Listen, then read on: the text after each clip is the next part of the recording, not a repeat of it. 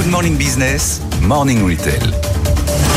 Et avec vous, Eva Jaco, Amazon passe à la vitesse supérieure. On va pouvoir acheter des voitures en ligne dès l'an prochain. C'est un partenariat avec Hyundai, troisième constructeur automobile mondial. Ça marche comment? J'y vais, j'achète. Oui, oui c'est exactement ça. Hyundai, c'est donc le premier constructeur euh, euh, qui présente des voitures. Donc, en fait, le client pourra euh, choisir en ligne son modèle euh, et, ses et ses fonctionnalités. Des voitures neuves qui seront ensuite livrées chez le concessionnaire. Un gros paquet Amazon hein, pour ça. Local hein. du client, en effet.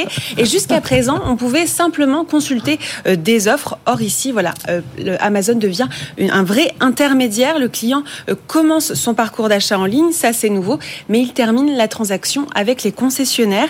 Donc on pourra interroger les stocks des concessionnaires, réserver son modèle et réaliser même un, une, simulation de financement sur le site, comme calculer un paiement mensualisé.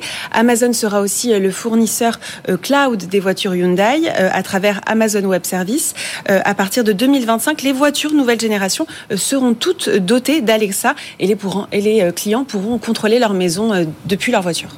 Alors, c'est pas les seuls à faire de la banque directe. On pense notamment à Tesla oui, les ventes euh, directes euh, se sont euh, développées ces dernières années aux États-Unis. On pense bien sûr à Tesla, mais aussi à Rivian et d'autres constructeurs de véhicules électriques qui suppriment les intermédiaires.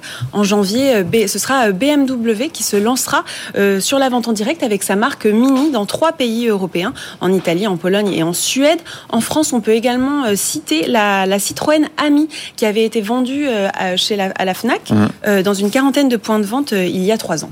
Bon, et du coup, les concessionnaires, ils vont faire quoi? Réception de, de, gros colis Relais colis C'est vrai que c'est un peu ça. On, on dit qu'Amazon va vendre des voitures et que ça va être livré aux clients. Or, dans les faits, c'est un peu différent. C'est vraiment le concessionnaire garde une place euh, importante. Euh, mais c'est vrai que ces dernières années, euh, il y a aussi d'autres acteurs comme BYD qui arrivent sur le marché français avec justement en faisant, une, en faisant confiance aux concessionnaires.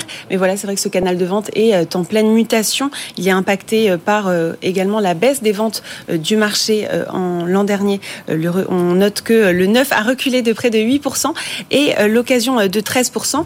Et en France, 30% des concessions seraient menacées et pourraient être ramenées à moins de 300 000 emplois d'ici à 2030. C'est sûr, c'est un secteur qui va être, comme on dit, bouleversé, disrupté mmh. dans les prochaines années.